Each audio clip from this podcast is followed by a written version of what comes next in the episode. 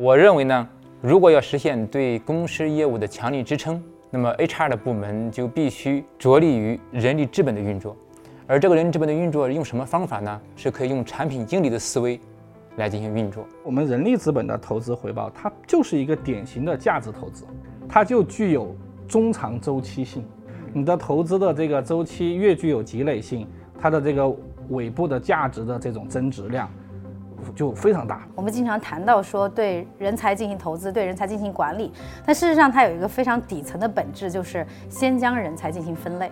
对，因为无分类不管理。凡是不分类的、不重视人才梯队发展的教育企业，成长不起来的。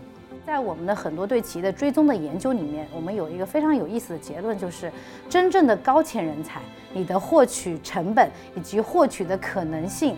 对吧？就是你能够更批量的获取到最高效率的这种最优质的人才的地方，就是校园。大家好，欢迎来到国内原创的人才管理对话节目《HR 进化论》。本节目由 eCtalks、北森人才管理研究院、中国人民大学商学院联合出品。我是北森人才管理研究院的周丹。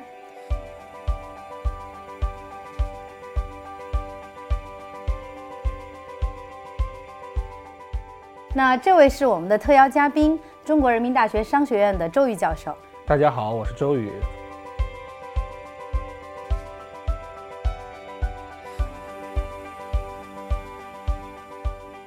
那这位呢，是我们本期的分享嘉宾，精锐教育高级副总裁董柱秀董总。那他拥有多年的 CFO 和 CHO 的管理经验，相信他今天的分享会带给大家很多的启发。好，大家好，我是董柱秀。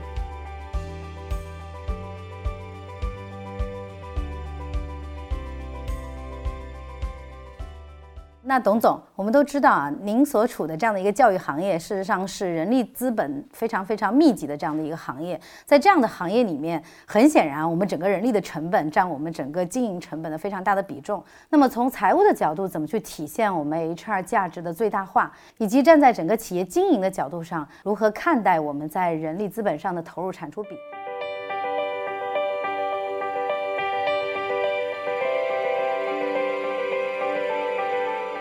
我认为呢，如果要实现对公司业务的强力支撑，那么 HR 的部门就必须着力于人力资本的运作。而这个人力资本的运作用什么方法呢？是可以用产品经理的思维来进行运作。而教育行业的产品是什么？就是人，不管是管理人员还是我们的老师，对吧？所以说教育行业的话，就是靠人在驱动的。只有把这个人力这个资本给运营好了，充分发挥出它的价值来，那我们的话才能把企业的价值真正的给提升起来。董总，这中间我们其实是有一个小的疑问的哈。从人力的成本到人力的资本，这中间只差了一个字，但事实上可能对我们的理念观念有非常大的挑战和变化。这中间您认为最大的差别是什么？这个变化呢非常巨大，因为现在许多企业依然是把人力啊算在成本项的。是算在成本项里面的话，其实你更多在想的，你投下去的钱有可能是沉默的。嗯哼。啊，我们从财务角度讲叫沉没成本。嗯。但是如果说你说现在投下去的钱的话，是一一种资本。那其实的话，你是做了一个投资。那如果的话，我们来做一个案例来讲的话，我们在教育行业，它的薪酬激励体系是非常关键的。那么对于薪酬激励体系呢，它其实又区分为前端的跟后端的。前端的，比如说我们讲的话，市场跟营销端。那么后端，老师、教师、管理人员，那么又如何来做适合于他们的薪酬激励方案？这都是完全不一样的。嗯，如果你是用统统一的一种薪酬激励模式来同时来给前端跟后端用。你肯定的话就变成成本了。你的薪酬制度机制没有真正去激励人，去他们充分发挥他们的能力，只有用我们想要的行为来做激励，这样的话才能达到我们实现的叫人力资本，这是我们的投入才能形成产出。嗯。您前面提到，就是我们的 HR 要像产品经理一样去，对吧？运作我们的人才，运作我们的这种人力的资本。那在这个里面有没有什么好的例子可以跟我们分享？前段时间呢，我们把我们公司的从一个员工在公司的生命周期，我们做了一个梳理，嗯，全面的梳理。其实这就相当于我们一个产品经理一样。我们产品经理的话，从一个要做一个产品开始，思考这个产品怎么开始设计，到最后这个产品的原型，到最后这个产品的出现。到最后这个产品的销售上市，它是整个一个完整的过程，甚至还包括产品的售后。我们其实也是在把一位员工当成这样一样来对待。嗯，啊，从员工最开始进入到公司，到最后离开公司，等等这一全部的这个细节，我们全部的话给它打通。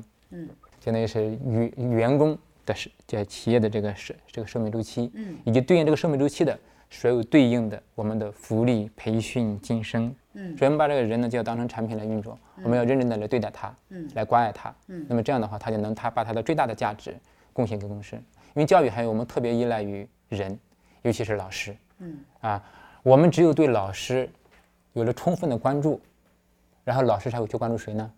关注学生，对吧？那这样的话就是一环套一环。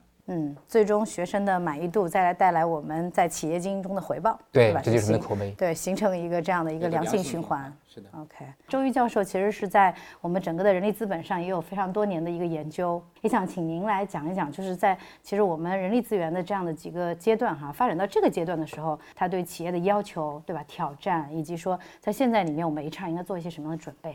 我们人力资本的投资回报，它就是一个典型的价值投资，它就具有。中长周期性，你的投资的这个周期越具有积累性，它的这个尾部的价值的这种增值量就非常大。所以刚才董总谈到他们的经验。对他们的核心师资进行这种全生命周期的积极干预、发展和管控，这这种这种人力资本的管理逻辑，其实它就具备这种全周期的关注度和这种投入度。再比如说，人力资本投资还有个特别有意思的规律，我自己总结的叫做风险的对冲性。嗯我明明知道我面前的这十个标的，它里面可能有八九个甚至九点五个都是要赔的。嗯，但是没关系。只要我那一个金蛋投中了，它给我带来的 投资回报率 cover 那赔的八九个毛毛雨，嗯，所以这是它的投资逻辑，它具有风险的对冲性，所以其实对人力资本的价值的管理逻辑也是这样。啊，可能我组织里面我要有一批，这样的人力资本的标的，是吧？它可能有的要自立为王啊，它可能有的要裂变 whatever，不用担心的，只要有一些，它能对你的企业事业。他的这种情感投入，他的价值认同，他的这种长期联动，他能够坚持走下去，他的投资回报率足以 cover 所谓沉淀的那些投资啊。那么第三个规律，我我觉得还是要强调一下，就是人力资本的投资和它它的价值管理应该具有优先性啊。我们就用华为的自己的一句话说，就是他们始终要保持人力资本的增值先于财务资本的增值。人力资本的往往它还具有逆周期性。就是当这个 大盘不好的时候啊，其实对企业而言也好，对我们教育行业也好，其实往往是对人才的这种储备、激发、管理、升级一个特别好的时机。嗯嗯，它就是带来下一轮增长、强化优先储备企业的人力资本优势啊。呃，我追问一个问题啊，因为我们看到很多对于人力资本的这种投资的里面啊，我们去接触到非常多的企业的经营者、高管，甚至于创始人，他们对于我要投资于人才的这个理念是不反对的，但是大家对于中长期还有非常大的一些担心。那在我们的真正的人才管理的实践的过程中，对吧？我们。如何去把握好这个节奏，对吧？或者说，我们对于人才的整体的分类，对对人才的整个的分型，我们应该怎么样去分而治之去处理？这个中间呢，我们有没有一些什么样好的技巧以及好的案例？这个节奏问题啊，但是在我看来，所有以投资逻辑做价值管理的节奏问题，其实它的本质是结构问题。对人力资本的结构性价值，其实要做好一个规划性、差异化的一个管理，即。差异化的投资组合，人力红筹股可能就是一个快速使用、快速变现。嗯，那么我有些人力资本是我企业人力资本的蓝筹股，是，那我就是中长期持有。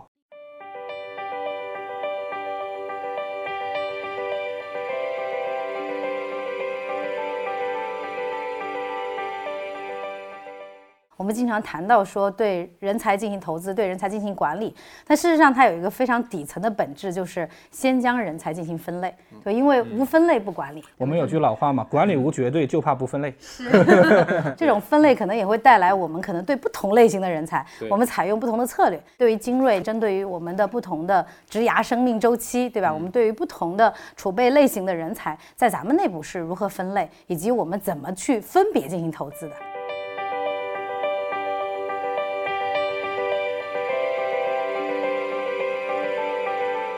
刚才周教授讲的这个价值结构的这个区分啊，嗯，是非常关键的。凡是不分类的、不重视人才梯队发展的教育企业，成长不起来的。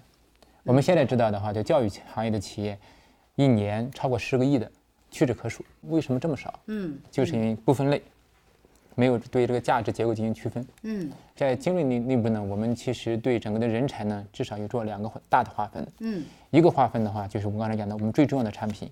教师，那么第二的话就是什么呢？中层的管理人员，中高层的管理人员，一类是中高层，一类是我们的专业骨干。专业骨干，刚才这两个重要的结构里面的人才出现了流失，那就会导致整个企业的衰败。从实际的这个商业的产出上已经证明了，其实在这个上面，如果你不做刻意的投资，或者你不做更刻意的结构化的价值的这种分辨，可能到最终你也会回到你的经营的一个结果上来。是的，因为从我们实际数据来看，我们的整个的体量，业务的体量也从十五个亿到了现在接近四十亿了。嗯，其实这个业务体量是如何起来的？就是靠这些人撑起来的。那董总在我们北森人才管理研究院的一个招聘大数据的报告里面，我们会看到教育行业事实上是整个的人才供需紧张度非常高的一个行业，整个人才的争夺是非常非常的激烈。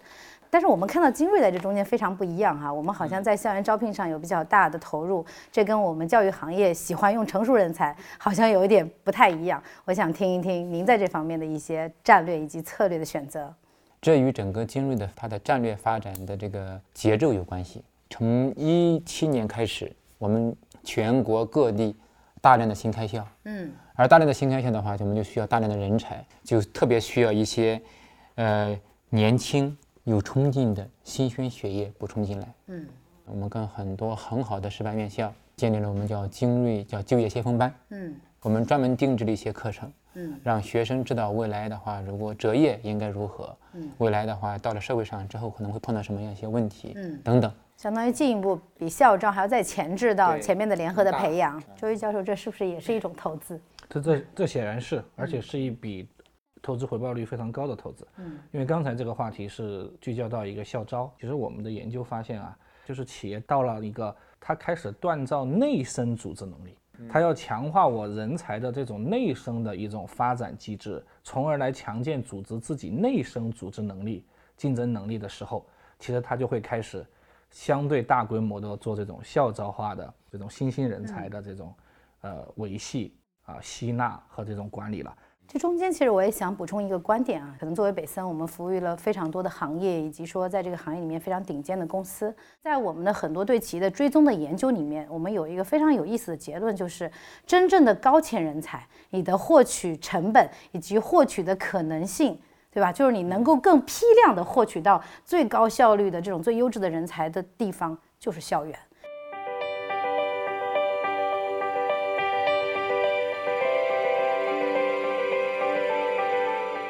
那我们刚才其实一直在提到我们以人为中心的这样对组织发展的这样的一个重要的促进作用，但我们也不可忽视哈，在我们很多的战略选择的过程中，商业模型也是非常非常关键的。所以也想请董总，呃，站在您的这样的一个视角上来看一看，我们的人力的投入和商业模型之间，对吧？这个中间有些什么样有意思的关系？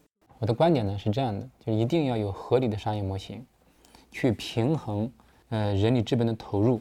和收益，不然的话，就是这个企业是不长久的，不持续的。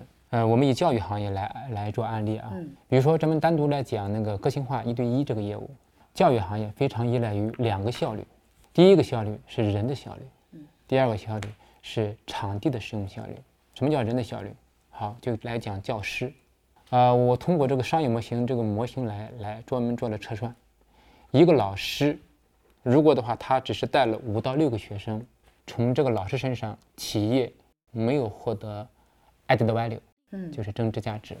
只有他带学生数在六人以上，这个时候才真正的给企业带来了增值价值。嗯，那么精锐在这个地方呢，做的就是很不错啊。一个老师呢，基本上都带到了十一到十二个学生。嗯嗯。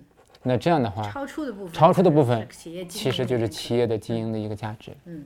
这就是商业模型，这其实就是恰恰现在从美国也好，西方也好，我们的这个前沿研究也好，也是在去锻造、想去强化的人力资源工作者的一个能力了，叫做 HR Analytics，嗯，就是人力资源分析能力或者人力资本的价值分析能力。就人力资本分析的一点零，可能是我们基于我们的人本身的数据，嗯。嗯，我们的测评数据啊、人效数据啊、量质结构。但是如果能跟我们的商业模型背后的价值逻辑，算法连接起来，那这就是一个更具商业价值逻辑的人力资本的价值分析。这几年我们国家都在创新创业，我们动辄看到我们做很多商业模式，市场容量、流量是吧？刚性程度、获客成本。那么不同的业态呢，它有它自己不同的商业逻辑，从而它有它不同的这个商业上的关键的价值指标抓手。因为我观察我们的教育行业里面啊，最近也是因为这种我们的人才的供应是非常吃紧的，所以在教育行业里面，是我们目前看到的在用工形式上，事实上是比较灵活的一个。状态哈，在整个的行业里面，我讲到的灵活就是我有全职的老师，对吧？我有兼职的老师，当然还有海外的老师。当然有的出发点是降低成本，当然还有的是可能应对自己自身的人才储备的不足。对我也想听听在这个部分，对吧？我们比如精锐的选择以及您个人的一些观点。精锐的选择呢，对于这个用人上，我们尤其是对教师啊，嗯，我们主要呢还是用全职老师，嗯。那包括整个精锐系的话，可能接近有八千多的全职老师，也有兼职老师，嗯，但它占的比例非常非常少，就是一些叫零散学科。教育行业其实就是靠口碑活着，是前端靠获客，后端靠口碑，这是对全职老师就是一个中长期的人力成本投入。兼职老师他跟企业之间的粘性。跟学生之间的粘粘度都比较弱，嗯，他不为最后真正的结果负责。这是董总自己的观点哈，非常的鲜明。那周教授，我们也会看到，无论是在美国，还是说现在在中国，甚至于其实也不只是教育行业，就是关于零工经济，对吧？或者说我们的多种呃复合的这样的雇佣的形式，对吧？我们怎么能够更好的，对吧？平衡掉我们可能在不同的时期，对吧？人力的成本，甚至于结构性的这种调整，这个话题其实这几年也挺热的。那我想也想听听啊，您在。学术界，或者说在这个我们看到的各个国家里面，大家在推行的这样的一些策略。我们也知道，这个教育行业，它要求老师跟学生，也就是他的最直接的用户之间，学生的学习成长和体验，它需要一个深度交互。深度交互就会一定是有要求有持续性关系。嗯，基于这样的一个业务的逻辑。衍生出我在人力资源或者在这个用工方式的逻辑上，那我肯定是要以我的这种全职为主。我们的策略一定要把之间的这个业务的价值逻辑找到，把它连接上，而而没有放之四海而皆准的说是全职好还是兼职好，那就是伪命题，对吧？当然，第二个层面，我想本身就灵活用工谈一谈，因为现在这个灵活用工啊，其实一直以来，不管是我们把它叫灵活用工，还是叫弹性雇佣啊，flexible employment relationship。啊，还还是叫我们这个柔性这个就业，whatever，不不管用什么词吧，它其实是有两种力量在推动这种灵灵活性，一种是它本身的企业它天生的追求某种雇佣的灵活性，它比如说具有业务的周期性啊，啊，它比如说可能可以集约化的节省一些固定性的雇佣成本呐，它是基于企业的这种动机和和一些周期性属性，它来做一些灵活用工的方式。第二个动因就是所谓的商业模式的这种迭代和和更新，特别是我们都流行的什么平台经济啊，什么共享经济啊，什么这个经济，让员工和企业，甚至和第三方、第四方和平台方，它的这个关系啊，变得越来越身份越来越模糊化了。这种商业模式的演进，也推动了所谓某种灵活用工的发展，不管是全职、兼职、灵活还是持续性。我觉得最后还是要回归一个结构问题，可能永远针对我业态里面那个最核心的岗位、最核心的人力资本，建立长期的合作契约、心理契约、情感契约和共同成长的能力契约。